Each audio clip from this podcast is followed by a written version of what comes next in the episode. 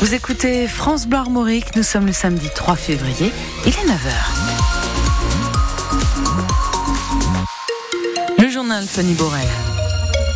Et on commence par cette attaque à l'arme blanche ce matin à Paris. On l'a appris il y a quelques minutes. Ça s'est passé gare de Lyon vers 8 heures. Selon un premier bilan, il y a trois personnes blessées, dont une grièvement, mais son pronostic vital n'est pas engagé. Un homme soupçonné d'être euh, l'assaillant a été interpellé, indique euh, la préfecture de police, sans pouvoir pour le moment préciser ses motivations. On y reviendra bien sûr plus longuement dans le journal de 10 heures. Une nouvelle manifestation contre la loi immigration. Elle est prévue cet après-midi à 14h à Rennes. Et c'est dans ce contexte qu'on s'intéresse ce matin à une initiative d'étudiants de Sciences Po euh, par le biais de leur association Possibilis. Ils essaient de faciliter l'intégration et l'insertion de personnes réfugiées. Euh, pour ça, il y a des cours de français trois fois par semaine, des rencontres aussi tout au long de l'année pour les épauler et pour partager de bons moments, Eric Bouvet. Assis Barmad, par exemple, un Afghan de 27 ans se sent très bien ici. Parce que j'aime bien beaucoup France les étudiants lui rendent bien. Et il est très très gentil, ouais. Et surtout, il apprend beaucoup. Par semaine, trois jours, quatre jours pour le cours de français. Si bien qu'après moins de deux ans en France, tout en poursuivant ses cours de français, il commence un premier contrat intérim lundi. Après, je cherchais dans une formation de soudure. Mais au-delà de l'apprentissage de la langue, ses rencontres avec les étudiants de Sciences Po apportent encore plus à Mamadou Saliou. Ça m'aide beaucoup pour notre intégration. Ça nous aide à avoir des connaissances et puis à faire des petites sorties avec eux pour un peu changer d'air. L'association organise des rencontres, des ateliers, des sorties en ville avec des étudiants tuteurs comme Laurette qui en retire elle aussi énormément. Bah, moi je trouve ça super enrichissant de découvrir euh, un peu leur parcours. Euh, ils nous parlent aussi un peu de leur culture et puis bah, je pense pas qu'ils rencontrent beaucoup de personnes euh,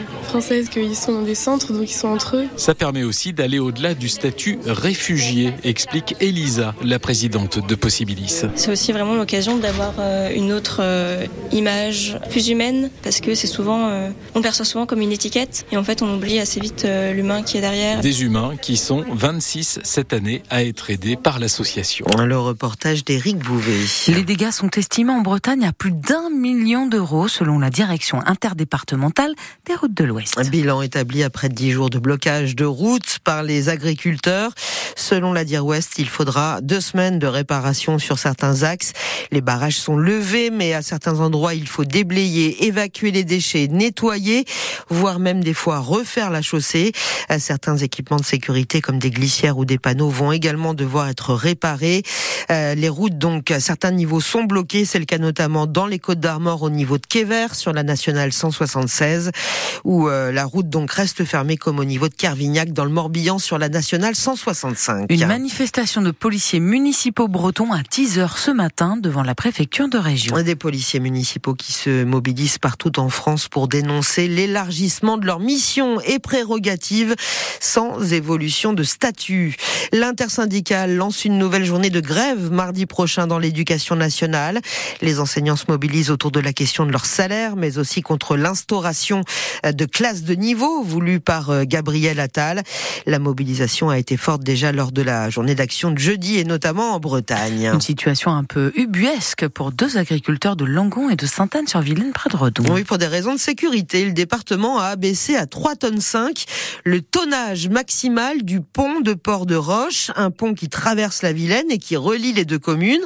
Le problème, c'est que les tracteurs ne peuvent plus passer et que les deux exploitations sont coupées en deux. Le département les a indemnisés, mais uniquement l'an dernier, rien cette année. En attendant, les agriculteurs doivent faire des échanges de parcelles et il y a évidemment des pertes d'argent, explique l'un des deux, euh, Jérémy Renault. Moi, toutes les, cultures euh, et les animaux que j'avais côté Langon, donc j'ai rapatrié ça côté Sainte-Anne. Donc euh, pour les animaux, voilà, j'ai retrouvé de l'herbe, des surfaces herbagées côté Sainte-Anne. Par contre, j'ai pas retrouvé de surface cultivable et labourable côté Sainte-Anne. Donc il y a une, une, partie des cultures en fait que je peux plus faire. Euh, et les collègues, eux, euh, ont dû réimplanter en fait euh, énormément d'herbes. Donc ça, c'est aussi des investissements sur les parcelles que moi je cultivais en céréales côté Langon. La Chambre d'agriculture a, a redimensionné, actualisé en fait les préjudices à l'automne, a fourni l'étude au département.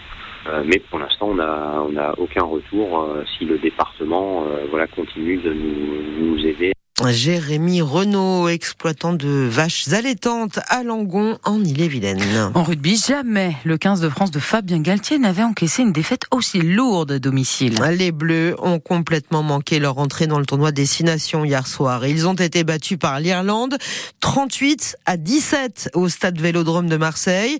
Dominés de bout en bout, ils ont été méconnaissables trois mois après l'échec du mondial. Déçu, le nouveau capitaine Grégory Aldrit se veut tout de même encore combatif pour la suite de la compétition. Là, c'est honnêtement, c'est trop dur. Mais, euh, mais on a du caractère. On a fait preuve de caractère les, euh, les années passées. Euh, je suis persuadé que, que voilà, on, faut rester connecté, se protéger. Et lundi, par contre, il va falloir, voilà, avec beaucoup de bienveillance, se regarder dans un miroir, se dire les, les vérités. Parce qu'il n'y a que comme ça qu'on peut, qu'on peut avancer. Et je suis persuadé qu'on montrera un visage différent dès la semaine prochaine. Le tournoi est, est encore très long. Et, alors certes, on a moins les cartes, les cartes à main, mais, mais je peux vous assurer que, que l'équipe de France se battra jusqu'au jusqu'au dernier jour de ce tournoi. Et il va effectivement falloir rebondir très vite avec un déplacement périlleux samedi prochain à Édimbourg. Et ce sera donc face à l'Écosse. À suivre aujourd'hui deux matchs dans ce tournoi de destination. Italie-Angleterre à 15h15 et Pays de Galles-Écosse à 17h45. Du football également avec la 20e journée de Ligue 1. Une journée qui s'est ouverte hier soir avec la victoire du PSG 2-1 à Strasbourg. Le Stade Rennais lui reçoit aujourd'hui à 17h Montpellier.